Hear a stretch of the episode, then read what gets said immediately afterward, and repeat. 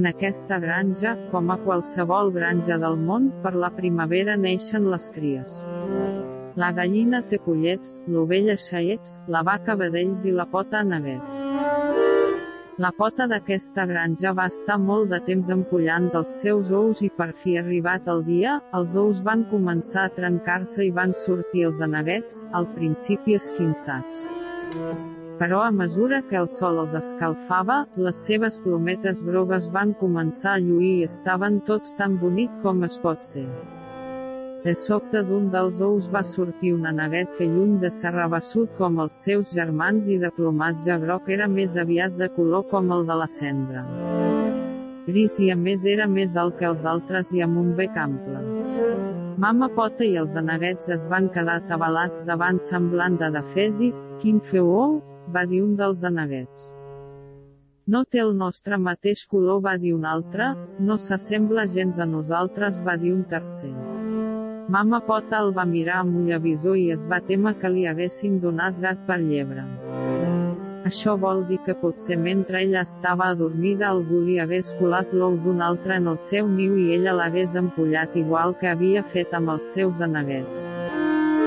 Com que no estava segura del que podria haver passat va sortir en processó per la granja perquè tothom veiés el seu prona. Ella davant i els aneguets tots groguets i rabassuts darrere i al final de tots, el nostre neguet lleig que per pitjor ni tan sols tenia la gràcia encaminada als seus germanets i més dolent encara. Mentre els aneguets contestaven a mama pota quan ella deia quac els aneguets responien quac i l'aneguet lleig quoc.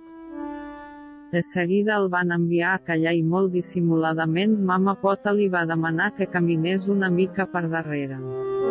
La neguet lleig no entenia què passava, perquè el tractaven diferent. La gallina ponedora, oronda i envoltada dels seus pollets va saludar mama Pota i les seves cries però així que va veure la neguet lleig va deixar anar una sonora riallada que no va dissimular res.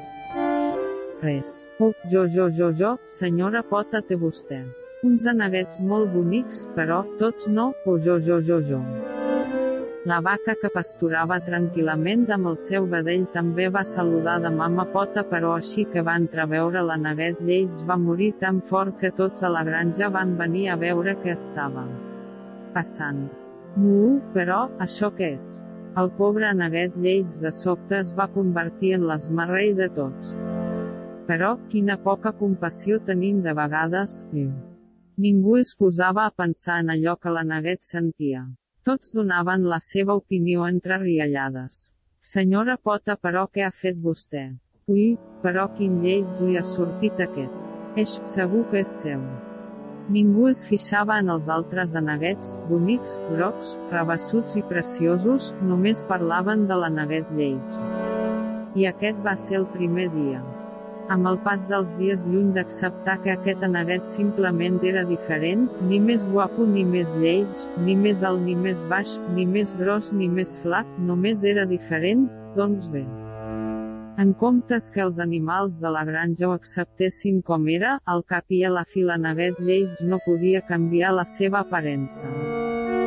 Quina culpa tenia ell de ser diferent dels seus germans? Cada dia el tractaven pitjor, si quedaven en anar a nedar marxaven tots sense avisar-lo, si quedaven a jugar, o excluïen sense miraments. La neguet se sentia humiliat, abandonat, trist, i va pensar que ningú m'estima, me n'aniré a buscar algun lloc on pugui trobar algú que m'estimi encara que sigui una miqueta. Molt trist pensant que havia d'allunyar-se del que considerava la seva llar va agafar el sender al mig de la nit i es va allunyar de la granja. Va arribar a un llac i sentint uns gresmidos va treure el cap entre els joncs i va descobrir dues velles aus de color blanc amb un enorme coll, o va dir la neguet però, quines aus més velles.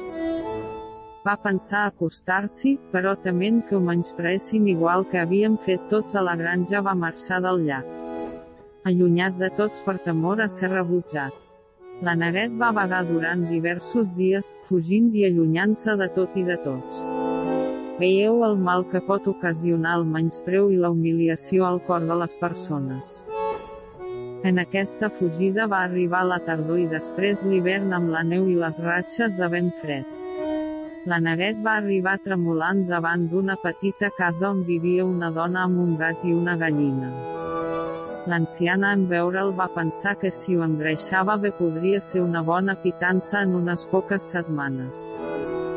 Tant el gat com la gallina que vivien en aquella casa eren molt presumits i com que no coneixien més que el que hi havia entre aquestes quatre parets i atès que el seu coneixement del món era molt limitat ja que únicament parlaven entre ells. Tenien la creença que tot allò opinaven era la veritat més absoluta, cosa que els convertia en pedants, i en la majoria de les coses mancats de raó. La neguet que havia conegut món. Almenys molt més món que els habitants d'aquesta petita caseta camper.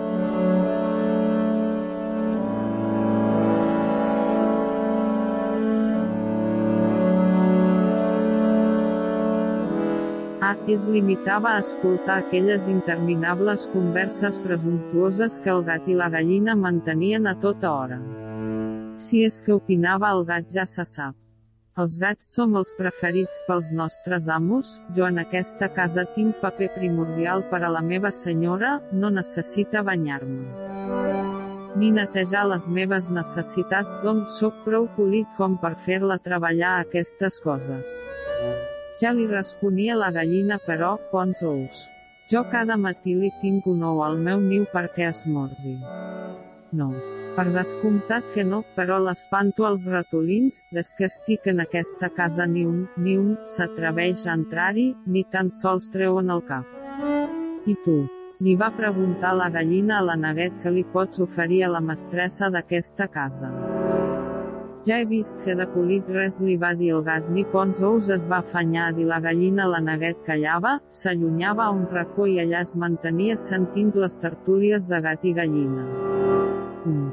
Sí, vés-te'n al teu racó aquest foraster no sap ni obrir la boca li va dir el gat a la gallina pensarà que em pot substituir li va contestar ella si no sap pondre ous.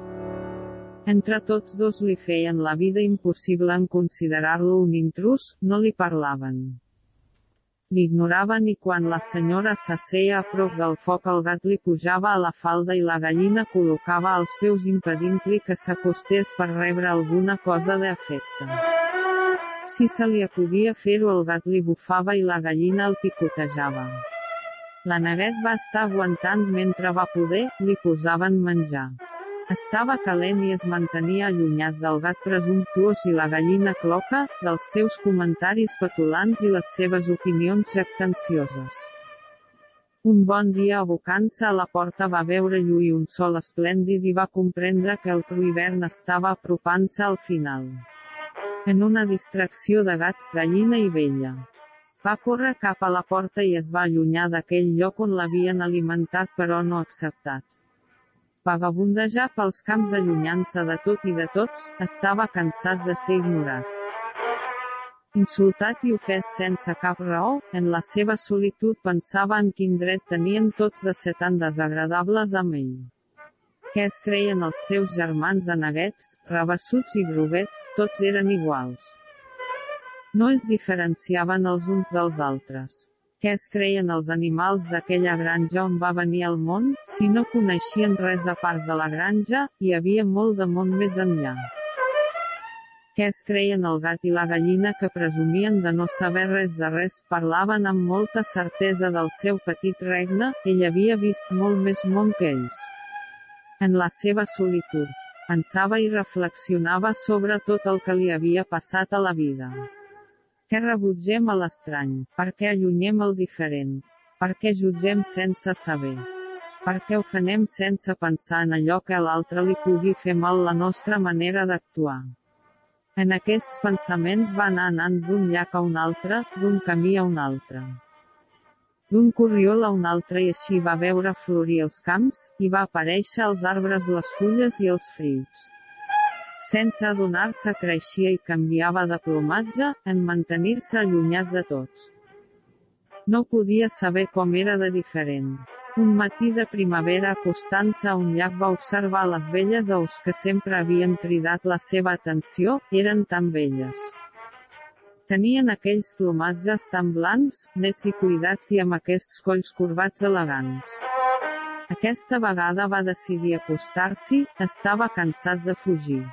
En aproximar-se va comprovar que aquelles aus no només no fugien de la seva presència sinó que s'acostaven i nadaven al seu costat.